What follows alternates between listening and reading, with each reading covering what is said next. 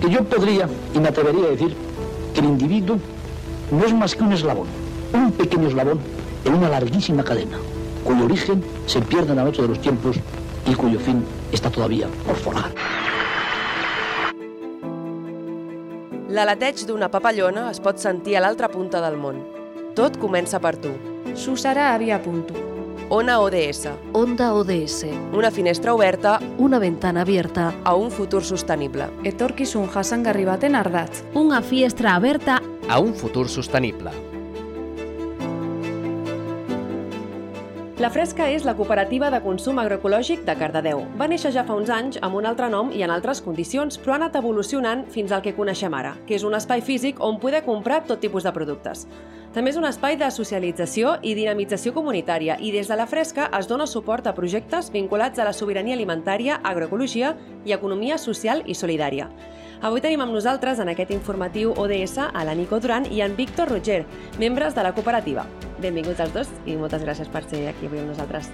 Hola, gràcies. Gràcies. Comencem pel principi. Què vol dir cooperativa de consum i quines diferències podem trobar amb una botiga de poble o un productor local? Una cooperativa de consum és una, una agrupació de persones que s'ajunten per resoldre una necessitat.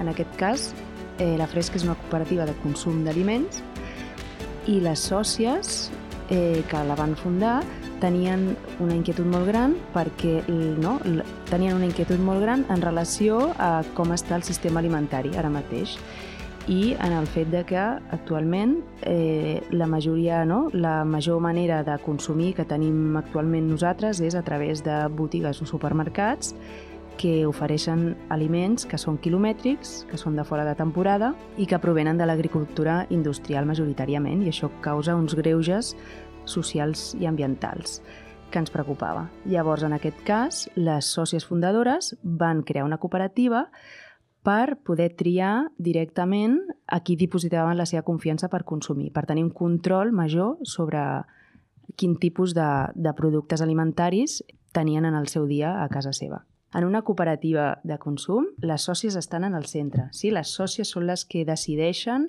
com funciona aquesta cooperativa i hi ha una activitat econòmica molt, no? molt gran implicada en el fet Mhm. de triar no? i de vestir-se d'aliments. És un intercanvi comercial, per tant s'ha de gestionar i en una cooperativa aquesta gestió es fa de forma eh, horitzontal i democràtica i a més a més eh, en una cooperativa hi ha implícit uns valors i en aquests valors volem eh, influir positivament en el territori, que l'existència de la fresca sigui un, un guany per totes. I en aquest cas, dignificar la feina de les productores, no? consolidar els seus projectes, mm, disminuir la nostra petjada ecològica de, de, la, no? no? de la nostra ingesta d'aliments i també fer una tasca de visibilització de que un altre consum és possible i de la importància, no? a part d'enxarxar-nos i de fer comunitat. Parlaves de les sòcies fundadores. Eh, em podeu explicar com va començar, no? com va néixer la, la cooperativa, d'on va sorgir el projecte i com ha anat evolucionant al, al llarg dels anys? Sí. Eh, Matisar sobre el punt d'abans, que és una cooperativa sense ànim de lucre Uh -huh. i, per tant, no hi ha ningú al darrere que es vulgui enriquir i, per tant, tot és tot el guany és per, per les treballadores, els productors... Sí.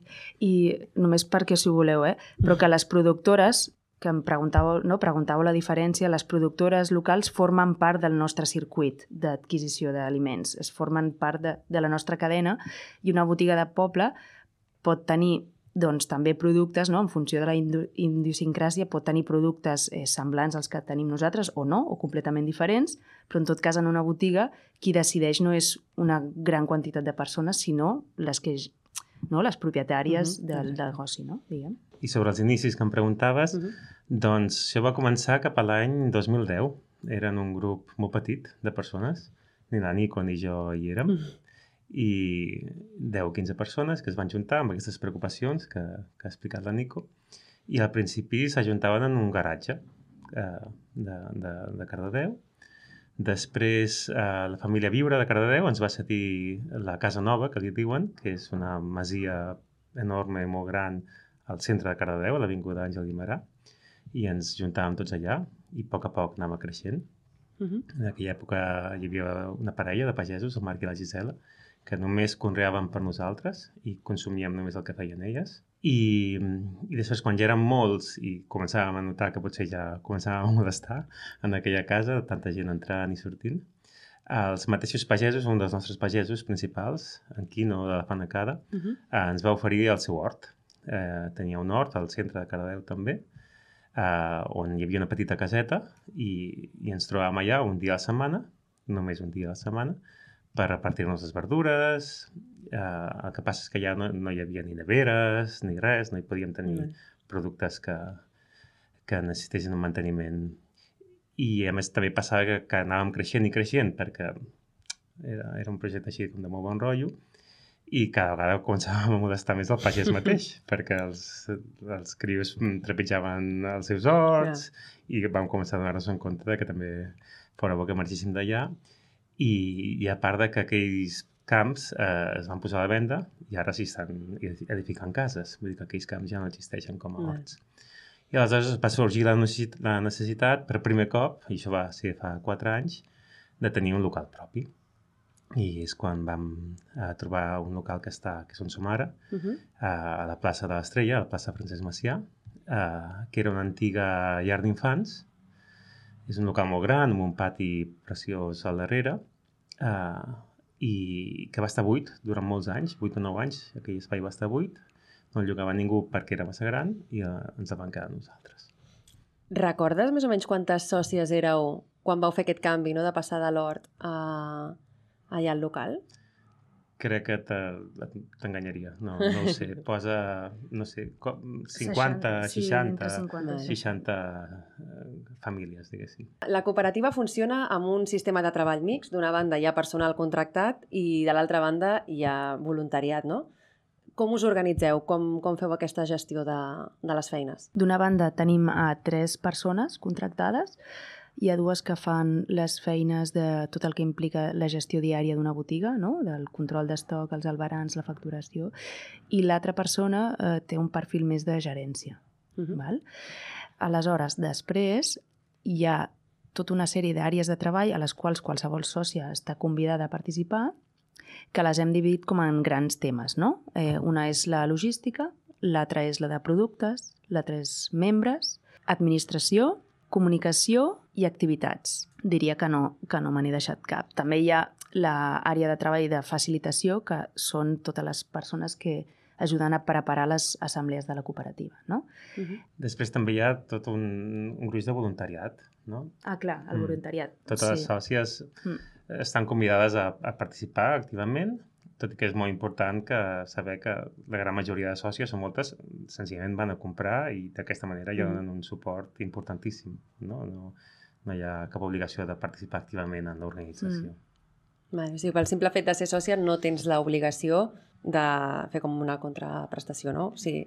L'única cosa és fer un torn d'ajuda a l'any, mm. mm. que és molt poquet, i si algú per algun motiu no pot, eh, per criança o per el motiu que sigui, doncs, doncs si, si no pot no el fa però es demana, si pot ser, que cada família faci un, un torn a l'any, que, que és molt poquet. Ara mateix, uh, quantes sòcies sou? Mira, ho, ho hem mirat abans i ara som 210 famílies. Uh -huh. Quan diem famílies, no, no tenen per què ser famílies estàndard, eh? Un, un pis de, de gent que viu junta, una persona uh -huh. sola, uh, grups, cadascú s'organitza com vol, i, i això implica un, unes 400 adultes i 230 infants. déu nhi sí. Fins a on teniu calculat que podeu arribar? Perquè, clar, a més gent, no? a més sòcies, més feina, la feina es multiplica, necessitaríeu contractar més gent, imagino, mm. um, hi ha més tasques... Això és una gran pregunta i també té en compte que la fresca està oberta a tothom, no només a les sòcies. Uh -huh. uh, molta gent uh, de Cardedeu que no és sòcia o de la comarca que passa per Cardedeu aquell dia eh, ve i entra a la fresca eh, per comprar, pot venir a comprar. Les sòcies l'únic que passa és que tenen un 10% de descompte. Mm -hmm. O per participar en qualsevol de les activitats socioculturals eh, que s'hi fan. Està obert a tothom. I llavors això també implica més volum de feina.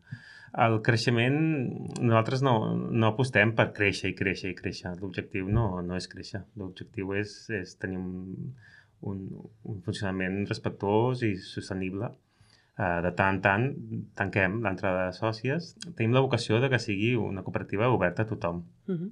però si per motius logístics doncs, hem de fer pauses, doncs, doncs les fem.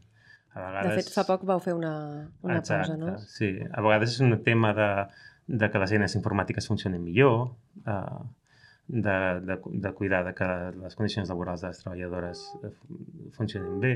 A vegades no ho aconseguim i ens sap molt de greu. Fem el que podem. Per formar part de la cooperativa has de ser sòcia. Parlàvem abans de les sòcies no? i del seu paper. Quin paper juguen les sòcies dins de, la, dins de la cooperativa? És a dir, jo vinc avui a la cooperativa, em faig sòcia i a partir d'aquí, què és el que puc fer? Clar, hi ha un punt molt important que és aquest de satisfer les necessitats eh, personals no? de, de les sòcies i clar, hi ha una gran part que correspon al fet de d'aquest neguit de, del consum, no? responsable o sota uns valors. Llavors, en aquí, doncs, eh, les sòcies estan, no? Se- se'ls obre la participació a qualsevol de les àrees que hem Mhm. esmentat abans, eh, a l'Assemblea General, a la coordinadora, que es fa un cop al mes, eh, no? i a les activitats més lúdiques. I alhora també és, és molt interessant aquest fet, i que és un dels pilars de, de la fresca, eh, aquesta obertura per canalitzar motivacions, neguits de les sòcies, no? Per exemple, no? Tenim... I tot això funciona més de forma més informal, més o menys temporal, Uh -huh. a través de grups, no? Eh, I, per exemple, tenim el grup de les fresques fermentades. Doncs les fresques fermentades, a partir d'una persona o, o dues que tenien ganes de- d'estudiar de, el món dels ferments, doncs han fet un grup que realment ara mateix té molt d'èxit perquè estan aprenent a fer ferments de molts tipus, que tenen moltes propietats molt sanes, i ens estan, a més a més, amb aquests ferments també ens estan proveint a nosaltres de, de kombucha, Mm. de xucruts, de chutneys, de, no? d'un munt de, de històries que amb, els, amb la seva pròpia activitat ens, ens fem, no? Eh, tal, no? Llavors, això és una manera de canalitzar un neguit, no? De, per exemple, hi ha un, el grup de l'Estela Marinera, no? Per exemple, gent que li agrada fer autocostura eh, costura o ensenyar, no? Trucs de costura bàsica, de batalla. El grup del programari lliure, doncs, eh, persones que queden un cop mm, cada no sé quan, quan ho necessiten, i s'ensenyen a, a com funciona el programari lliure. Per exemple, també fa poc un, hi havia una persona, un soci, que havia pres un joc de taula, que era el joc de taula més antic del món, em sembla, El Go.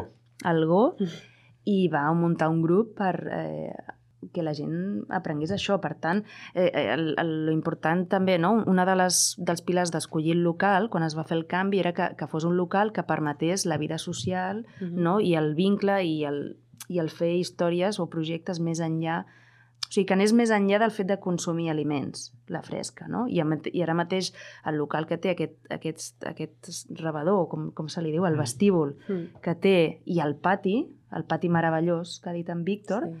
Permeten això, no? que mentre algú va a comprar, altra gent pot estar allà tranquil·lament sense molestar, doncs Perquè fent hi ha una servei de altra coses. cafeteria, també.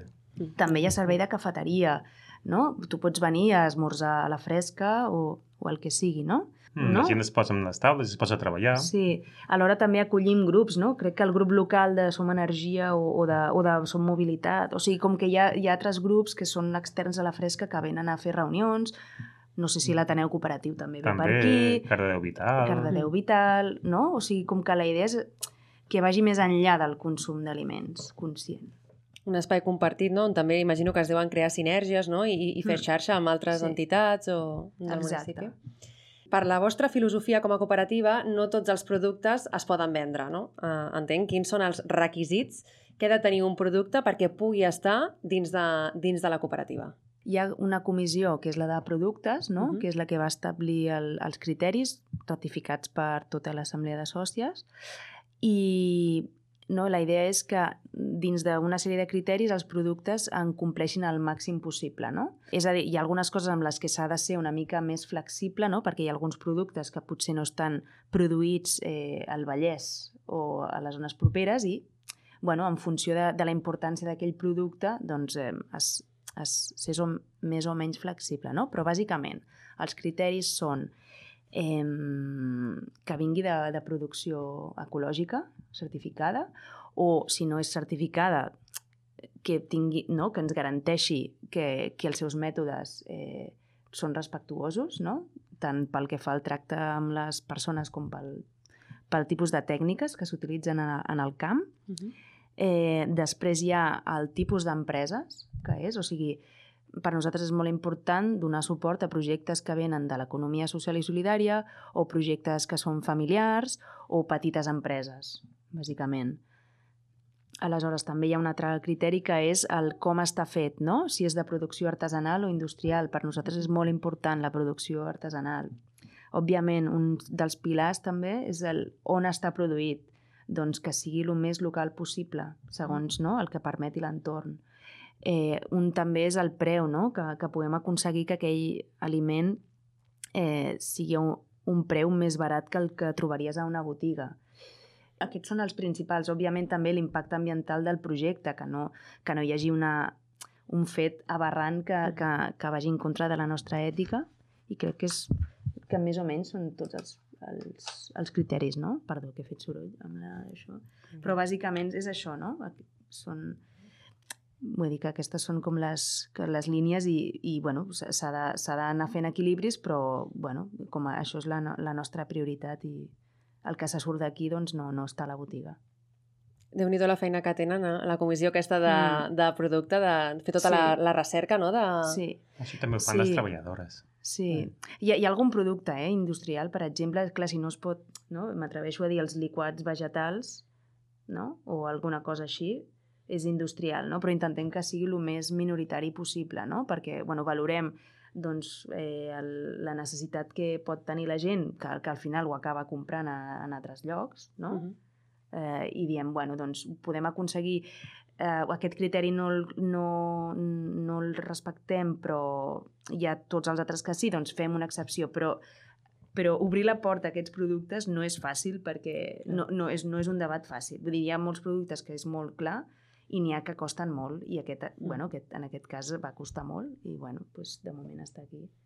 No, Víctor? No Sí, sé. sí, sí. sí. Vull dir que, que dins de, del, no, de, nosaltres intentem seguir eh, el, el nostre no, codi ètic, els nostres valors al 100%, però, òbviament, eh, a vegades també no, no tota la, vull dir que tenim contradiccions o potser no Mm. totes les sòcies ho haguessin triat, no? Al final és una mica, com que som tantes, també hem de poder ser una mica flexibles i, i donar cabuda. Potser hi ha una sòcia que això no ho hagués fet mai, però una altra ho necessita. bueno, també és una... No? Al final no, no deixa de ser un projecte transformador per molt que fem algunes excepcions. No? És trobar l'equilibri, no? Imagino. Sí. També moltes No, Víctor? vegades potser Mm, no hi ha... És a dir, fins a quin punt, si estem triant un, un producte no que sigui ecològic, però per exemple ve de just l'altra punta de Catalunya i en tenim un que no té un certificat ecològic però el tenim al costat de casa, és valorar, no? També, és a dir, quin impacte no? estem, no? o sigui, tenim quan estem comprant aquest producte que al final ve de molt més lluny no? i s'hauran de fer molts quilòmetres per, per portar-lo fins aquí, si al costat de casa tenim un que no té aquest certificat però que compleix no? potser amb tots els altres criteris. Exacte. No, no, per nosaltres eh, la petjada ecològica és molt important, per tant, sí, vull dir que donem molt suport a, a productes locals que potser no tenen un segell eco, precisament Mm. per això que dius, no? I per valorar la, la feina artesana, no? bueno, que hi ha coses que van... No? Al, al final el perill de, de només mirar la producció ecològica és el fet de que aquesta producció ecològica cada cop és, és més estàndard, cada cop s'assimila més Mhm. al que és la producció industrial, convencional, i, i si només mires l'eco et deixes tot el que és el rerefons més social dels projectes, llavors no. Imagino que també, tot, bueno, totes aquestes... O sigui, és a dir, tenir un certificat ecològic també té una despesa, o sigui, costa uns Mm, diners, que potser hi ha exacte. molta gent que sí que està treballant, no? Té un projecte que és totalment ecològic, però no té diners per poder pagar aquest certificat. Aleshores, imagino que des de la cooperativa també us fixeu en, Exacte. en aquestes coses. Mm. Um, ja per acabar, no us demanaré que em digueu exactament tots els productes que teniu, però sí quin tipus de productes podem trobar a la cooperativa, perquè la gent es faci una idea de, del que pot trobar. Doncs, bàsicament, la vocació és que s'hi pugui trobar tot el que es pot arribar a trobar en un supermercat estàndard. És a dir, hi ha tots els, tots els aliments, mentre segueixin els criteris que ens ha explicat la Nico. Eh, fruita, verdura, carn, làctics, peix, eh, embotits, formatges, vins, cerveses, marmelades, mm, productes de neteja, projectes, productes d'higiene personal, productes de cosmètica natural, Torrons. Eh, Panellets. panellets, no? Bueno, de Sí, tot, tant, una mica de sí. tot. Sí, sí, sí, sí. I si una sòcia hi troba a faltar alguna cosa, pot anar a les treballadores i, i preguntar a veure si seria possible tenir cert producte que es consumeixen molt i si es nota que hi ha demanda, doncs s'intenta aconseguir. Tot un luxe, això, eh? De poder dir, ostres, a mi m'agrada això, aviam si, sí. si ho podem tenir. Clar, per això ha de ser, no és un procés col·lectiu que, Mhm. bueno, eh, requereix eh, el seu temps. Sí. Molt bé, doncs, Víctor, Nico, moltíssimes gràcies per, per estar aquí amb nosaltres. Ens quedem amb, amb aquest missatge de cooperativa, amb consum de proximitat, no? ecològic, i convidem des d'aquí a, a tota la gent de Cardedeu que, que es faci sòcia de la cooperativa, que aporti en el projecte i, i que consumeixin d'aquí, del nostre poble. Moltes gràcies. Gràcies a vosaltres. A vosaltres.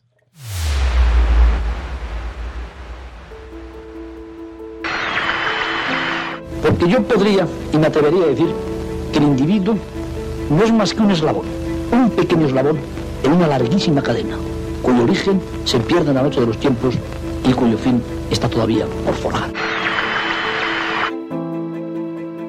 L'aleteig d'una papallona es pot sentir a l'altra punta del món. Tot comença per tu. Susara havia puntu.